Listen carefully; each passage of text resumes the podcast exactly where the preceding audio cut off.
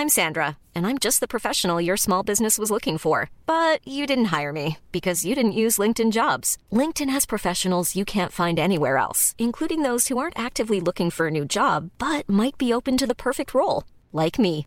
In a given month, over 70% of LinkedIn users don't visit other leading job sites. So if you're not looking on LinkedIn, you'll miss out on great candidates like Sandra. Start hiring professionals like a professional. Post your free job on linkedin.com/people today.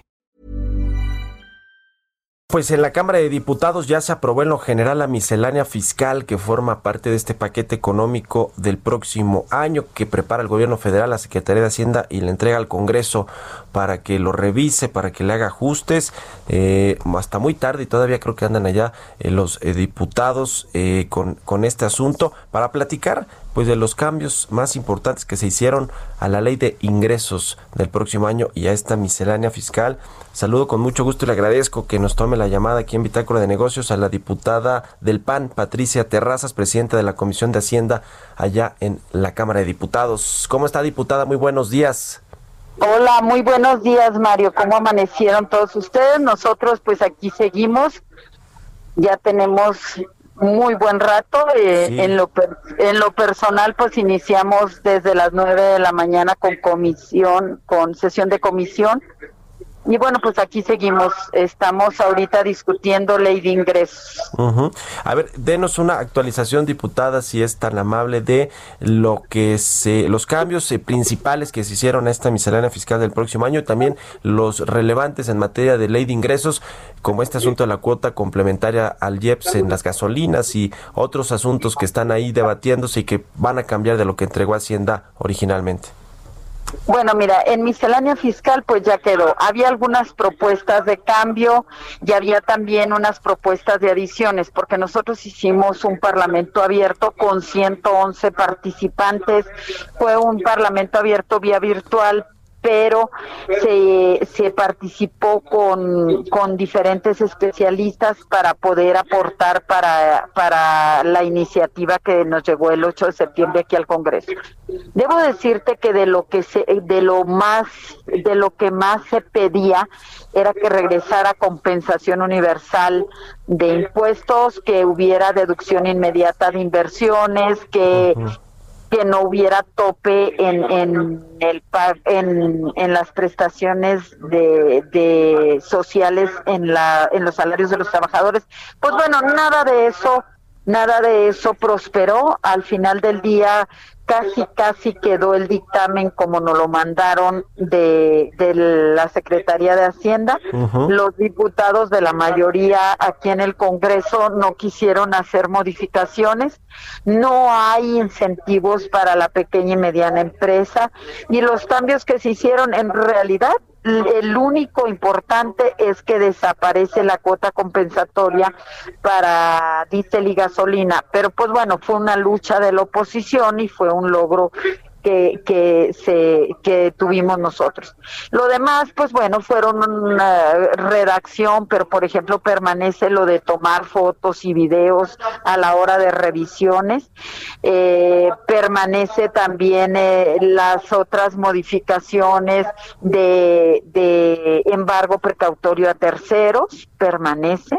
Sí. Permanece, por ejemplo, en ley de ingresos eh, hubo tres cambios, uno muy, muy importante que venía dentro de la ley de ingresos, que era los 33 mil millones de pesos que eran del Fondo de Salud para gastos catastróficos que lo traían en, en ingresos, en otros de aprovechamientos. Y pues bueno, la ley de ingresos es de los ingresos estimados, no es de los ingresos que ya existen y que se sacan de un lado y se meten a otro. Al final del día, pues era una, un contrasentido y al final del día, pues se, se bajaron esos 33 mil millones de pesos que ahorita pues es un boquete que hay contra lo que está presupuestado de gastos. Entonces, eh, eso es del fondo para gastos catastróficos de salud y pues bueno, eso ya no está en el en el en la ley de ingresos. Otro de los cambios es que en la Lotería Nacional, pues bueno, se va a usar también para gastos de salud, es esa adición la, y, también hay otra modificación de un 8% que se les da de incentivo para la compra de libros y revistas. Básicamente esos son los cambios importantes que hay ahora entre ley de ingresos y miscelánea fiscal. No prosperó, por ejemplo, la iniciativa que traían las mujeres de todas las fracciones parlamentarias aquí en el Congreso para bajar el IVA, para dejar eh, todos los productos de uso femenino exclusivo para menstruación de al, a la tasa del 0%, pues no prosperó. Se cayó ya casi al final, ahorita era escasa una hora, y pues no no prosperó eso, aunque eran mujeres de todas las fracciones parlamentarias, pues tampoco prosperó. Y bueno, pues es de lo importante que ha sucedido. Diputada, en la ley de ingresos, ¿cómo quedó finalmente este tema de los derechos, del cobro de derechos por uso del espectro radioeléctrico? Había los operadores y muchas organizaciones que estaban en desacuerdo con la propuesta de Hacienda de aumentar el cobro de derechos de en hasta 56.6% en dos bandas importantes de, eh, de 5 5G para eh, ofrecer servicios de telecomunicaciones de alta velocidad. ¿Cómo quedó finalmente esto, esta discusión, eh? Bueno, esta discusión al fin regresó a la, al, a las tablas que ya estaban. Entonces regresa a las tablas que ya están. Hay algunas, algunas eh, algunos lugares por estado que, que sí aumenta, pero básicamente es la actualización. Esa sí se logró eh, de alguna manera detener, pero sí fue pues una batalla importante que dimos aquí en el Congreso. 7% va a aumentar en promedio el, costo, es decir, ya no el 56.5% del cobre de derechos, sino solo el 7%, eh, eh, así quedó. Así es, así es. Luego también otro logro que bueno que me recuerdas eh, también, por ejemplo, el 7.5% adicional que paga la industria minera es una sobretasa que paga la industria minera y que tú recordarás que antes esa esa sobretasa una parte se iba al fondo minero, pues ahora ya se va a la bolsa de la TESOFE pero además ese 7.5 que pagaba la industria minera lo podía acreditar al final al 100% de sus impuestos. Ahora solo va a ser el 50%. Esto quiere decir que si no, si al final del día dices, pues no hay aumento de impuestos, pues no hay aumento de impuestos, pero todo aquello que ya era acordado, que ya había una un acuerdo y por, por supuesto eh, presupuestos de las industrias mineras, pues ahorita sí les queda un pago de impuestos. En realidad, pues es un desembolso. Y eso, fíjate, que da incertidumbre jurídica a la inversión extranjera, sobre todo, y pues te deja el Estado de Derecho, pues muy vulnerable.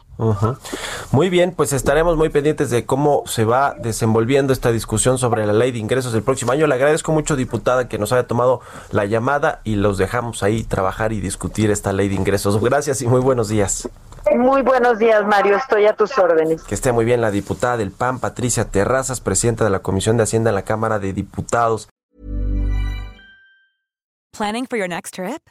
Elevate your travel style with Quince. Quince has all the jet-setting essentials you'll want for your next getaway, like European linen, premium luggage options, buttery soft Italian leather bags, and so much more. And is all priced at 50 to 80% less than similar brands.